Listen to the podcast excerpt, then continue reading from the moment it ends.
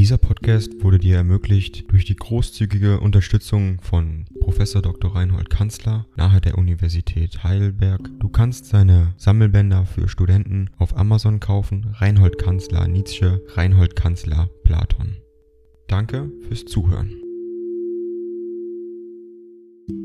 222 an Peter Gastnitzer, 10. November 1887. Lieber Freund, der Zufall will, oder ist's gar nicht der Zufall, dass auch ich in der letzten Woche am Problem Piccinni Gluck hängen blieb. Sie wissen, dass im Monat November 1787 Gluck starb vielleicht auch, dass der größte und geistreichste Piccinist, der Abbé Galliani im gleichen Jahre starb, 30. Oktober 1787 in Neapel. Wir feiern also das hundertjährige Jubiläum eines großen Problems und einer verhängnisvollen, wahrscheinlich falschen Entscheidung desselben. Ich lese Galliani, mich agaziert es geradezu, dass dieser verwöhnteste und raffinierteste Geist des vorigen Jahrhunderts in diesem Grade außer sich ist über seinen Piccini, ungefähr wie Stenthal über Rossini, aber noch naiver und verwandter, wenn ich recht empfinde. Er macht einen scharfen Unterschied zwischen den komischen Opern Piccinnis, die bloß für Neapel und in Neapel möglich sind, und den anderen, die in ganz Italien und selbst in Frankreich ungefähr gutiert werden können. Nur von den ersteren sagt er, dass Piccini damit auf dem höchsten Gipfel der Kunst angelangt sei. Er sagt zu Madame de Penay, sie könne sich gar keine Idee davon machen, so sehr seien sie superiors allem, was sie je gehört habe. Der Zeitpunkt, wo Piccini auf die Höhe kommt, ist 1770 bis 71 etwa, aus letzterem Jahre sind die Briefe Gallianis. Damals spielte man in Neapel von Piccini La Finta Giardiniera und Il Dolcesciute, insgleichen La Gelosia per Gelosia. Auf eins dieser Werke, wenn nicht auf alle, muss ich das Entzücken Gallianis beziehen, er hat mich gelehrt. Ding dong. AI kostet Geld. Wenn du diese Briefe ohne Werbung und ohne Unterbrechung hören willst, dann kauf sie dir doch unterm Link in der Beschreibung. Das Ganze ist moralinfrei und verpackt in mehreren Audiobook-Formaten nur für deinen Genuss.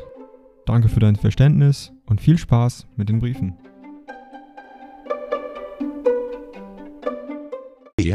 dass wir alle und immer singen, wenn wir sprechen. Die Schwierigkeit besteht darin, unseren Ton und unsere Modulation zu finden, wenn wir sprechen. Er macht sich lustig über Matt Depemay, welche diese Sachen nach Paris haben will. Er sagt Isne von Passmeme Arome, sie werden seine italienischen komischen Opern haben, solche wie La Buona Figlia, aber keine der neapolitanischen. Dieser Oper, La Buona Figlia, mit dem Text der Goldonis, ist zuerst in Rom aufgeführt 1760, in Paris erst 1770, mit großem Erfolg. Die französische Kritik sagte damals Les oreilles françaises, habituis de quisquelquis annis a ungerne quileur repugnait abord, entre sucelleci avec la plus delicieuse sensation, les accompagnements sortut und parotraphiles avec un art infini. Klingt das nicht sehr merkwürdig, es scheint mir nötig, den ganzen Gegensatz italienischer und französischer Musik erst wieder zu entdecken und den hybriden Begriff deutscher Musik einmal beiseite zu tun.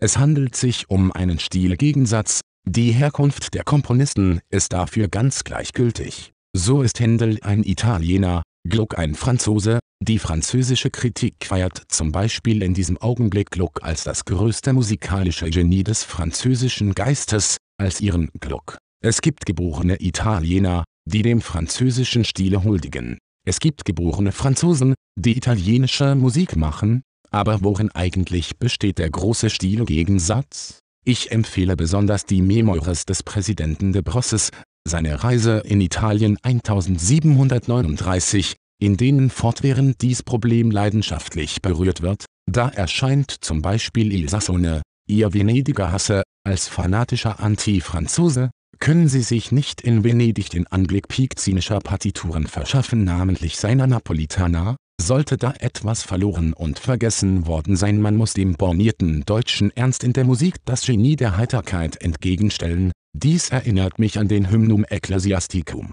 über den inzwischen nur ein Urteil eingelaufen ist, dass Rutards, sehr würdig, rein im Satz und wohlklingend. Der 2. Band des Journal des Goncourt ist erschienen, die interessanteste Novität. Er betrifft die Jahre 1862 bis 65, in ihm sind die berühmten Dinas Chets Magni auf das handgreiflichste beschrieben, jene Dinas, welche zweimal monatlich die damalige geistreichste und skeptischste Bande der Pariser Geister zusammenbrachten. Seinte Beuve, Flaubert, Theophile Gautier, Teine, Renan, die Goncourts, Scherer, Gabani, gelegentlich Turgenev und so weiter. Exasperierter Pessimismus, Zynismus, Nihilismus, mit viel Ausgelassenheit und gutem Humor abwechselnd, ich selbst gehörte gar nicht übel hinein, ich kenne diese Herren auswendig, so sehr dass ich sie eigentlich bereits satt habe. Man muss radikaler sein, im Grunde fehlt es bei allen an der Hauptsache La Force,